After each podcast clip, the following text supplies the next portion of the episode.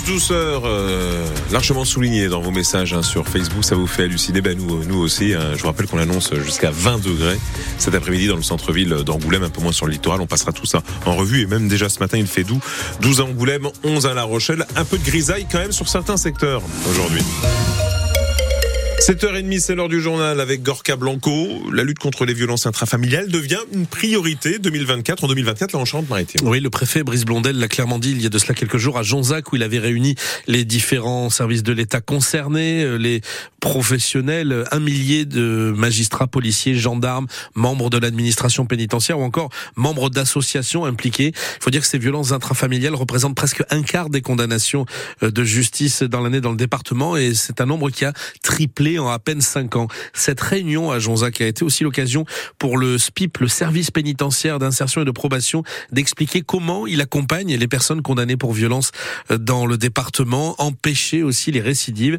Et ça passe par exemple par des groupes de parole entre auteurs de violences conjugales, principalement des hommes, des lieux d'échange animés euh, entre autres par Katia Mouillot. Elle est psychologue clinicienne à La Rochelle et spécialisée dans les violences conjugales. L'idée du groupe de parole avec les auteurs de violences conjugales, c'est vraiment de se faire rencontrer pour écouter les autres et du coup faire un travail d'empathie aussi par le fait qu'on se rencontre avec d'autres et que quelqu'un peut avoir un autre avis que soi.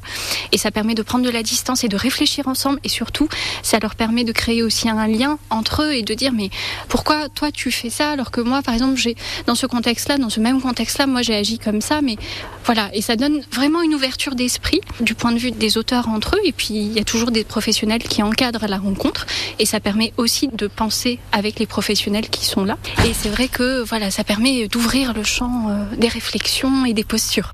Katia Mouillot, euh, psychologue clinicienne à La Rochelle, spécialisée dans les violences conjugales, des groupes de parole que l'administration pénitentiaire entend multiplier dans les prochaines années. Quasiment 48 heures après les faits, le, mystère reste entier sur les motivations de, de l'agresseur au couteau d'un policier de La Rochelle. Oui, pourquoi ce jeune de 21 ans qui s'appelle Freddy a tenté de tuer le fonctionnaire mardi à la mi-journée en plein commissariat, mystère toujours donc les 48 heures de garde à vue vont se terminer euh, là dans quelques heures à la mi-journée mais le suspect se mure depuis deux jours maintenant euh, dans un silence complet. Le procureur de la République de La Rochelle, Arnaud Larez, a tenu un point presse hier. Vous allez l'entendre dans le prochain journal à 8 heures. Il précise que c'est un Français d'origine camerounaise qui a été déjà condamné à trois reprises par un tribunal pour enfants à La Rochelle et à Bordeaux pour des histoires de vol en réunion et de port d'armes. On en sait guère davantage donc sur ses motivations. Euh, dans les Deux-Sèvres, quatre jours de recherche et toujours pas de traces d'Erwan. Hier, des gendarmes de la brigade de nautique de La Rochelle.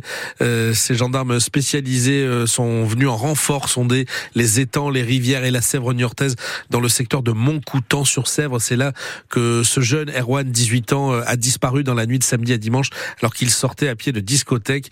Une enquête pour disparition inquiétante est ouverte et hier, c'est entre 70 et 90, 80 gendarmes qui se trouvaient mobilisés sur le terrain, appuyés notamment par des moyens aériens, un hélicoptère et un drone.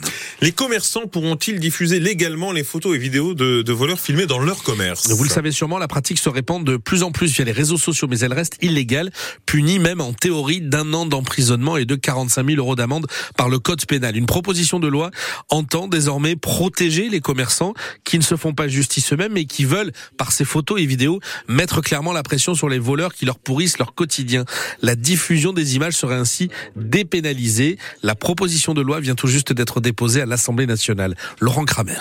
C'est un collectif de commerçants qui milite pour légaliser cette pratique. Déposer plainte ne servirait plus à rien. Voilà pourquoi nous publions les visages de ceux qui nous ont volés, explique Jérôme Jean à l'origine du collectif Ralvol. Aujourd'hui, vous avez déjà des milliers de commerçants français qui font ce que moi j'avais fait, qui affichent le visage des voleurs sur la vitrine, à l'entrée du magasin, qui de toute façon n'auraient pas été condamnés par la justice, qui ne pourront pas être arrêtés par la police faute de moyens. Aujourd'hui, la grande majorité des vols et des plaintes sont classés sans suite. Alors qu'est-ce qu'ils doivent faire, ces commerçants? Publier des photos sur les réseaux sociaux permettrait de dissuader les voleurs et même de retrouver parfois leur identité, assure le collectif. Le député de l'Ain d'hiver droite, Romain Daubier, souhaite donc changer la loi et rendre légales ces publications. Il ne s'agit pas de mettre en place une justice privée, il ne s'agit pas de substituer les réseaux sociaux aux tribunaux ou aux forces de l'ordre. Ma proposition de loi est mesurée, modérée Je reviens pas sur les grands principes de droit à l'image.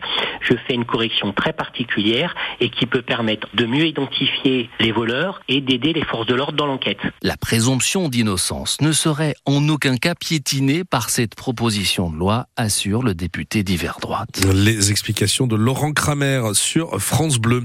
Une sortie de piste spectaculaire, mais heureusement euh, qui n'a pas fait de blessés hier à l'aéroport de La Rochelle.